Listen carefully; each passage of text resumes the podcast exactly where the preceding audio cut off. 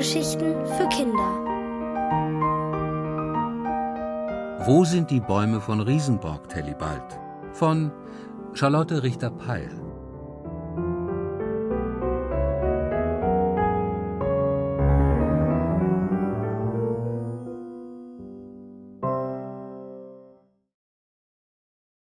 Der fantastische Spielpark.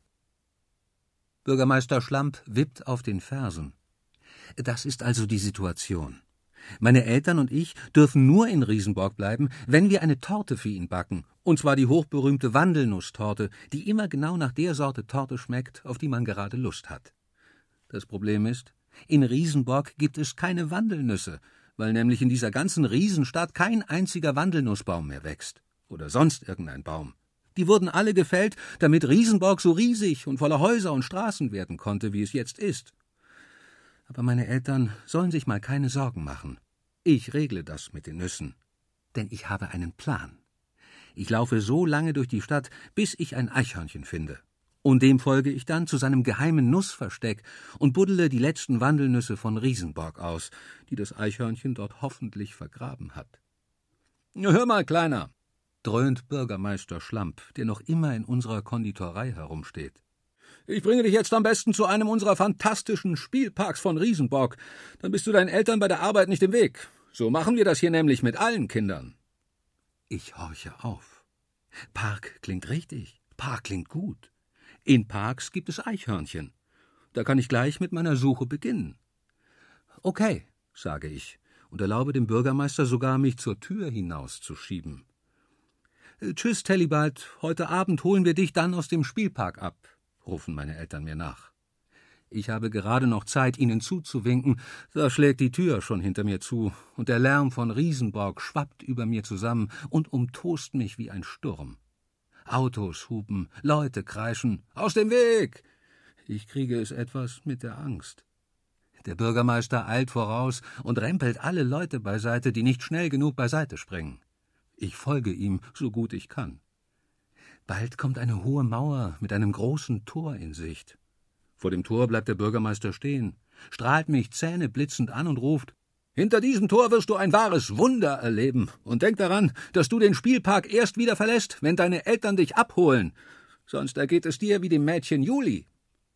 Wieso? Was ist denn mit Juli passiert? frage ich.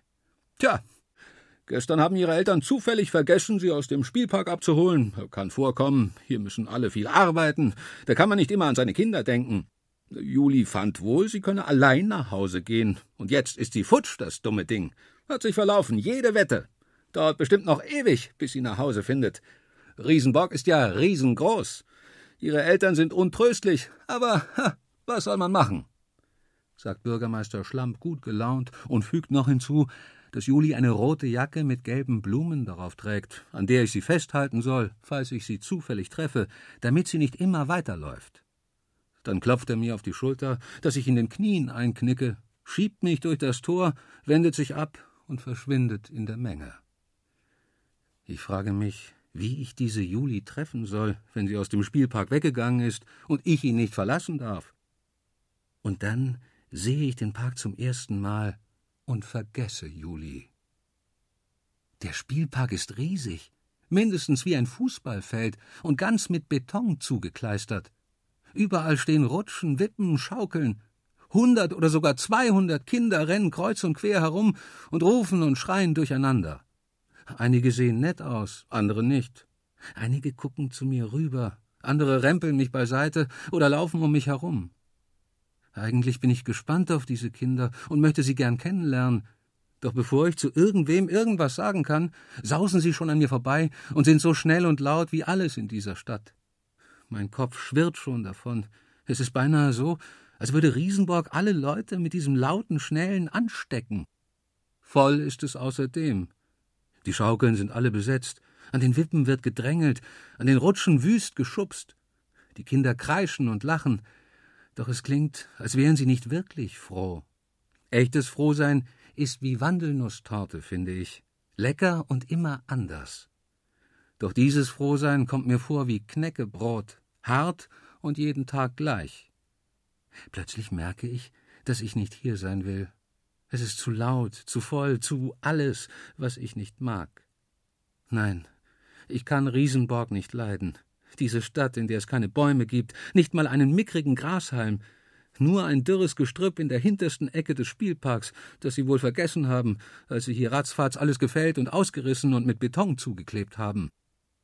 Während ich noch zu dem Gestrüpp hinüberschaue, passiert etwas.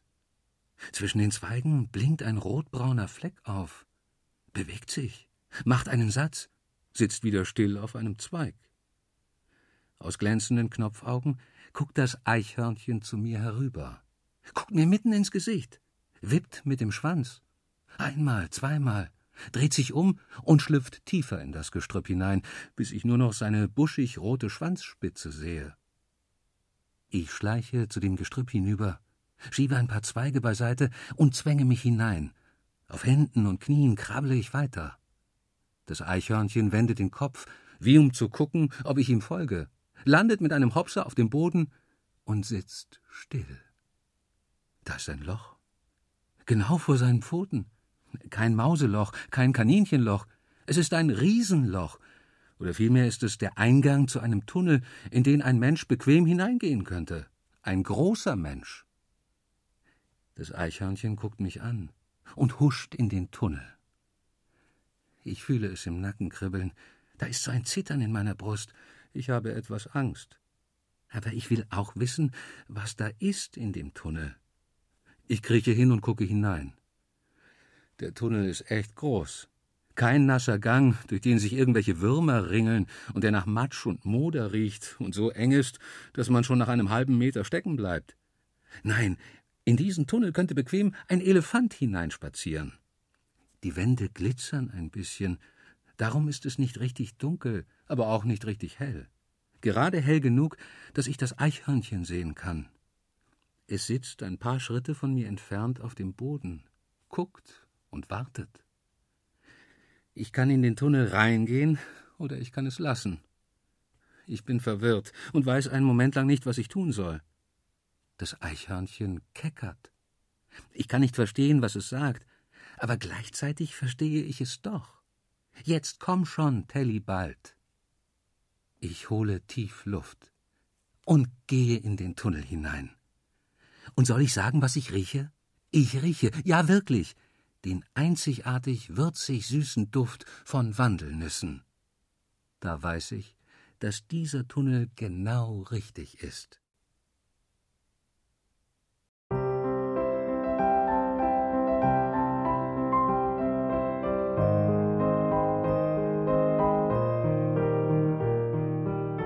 Ihr hörtet Wo sind die Bäume von Riesenborg, Tellibald? von Charlotte Richter-Peil. Gelesen von Richard Barenberg. Ohrenbär. Hörgeschichten für Kinder. In Radio und Podcast.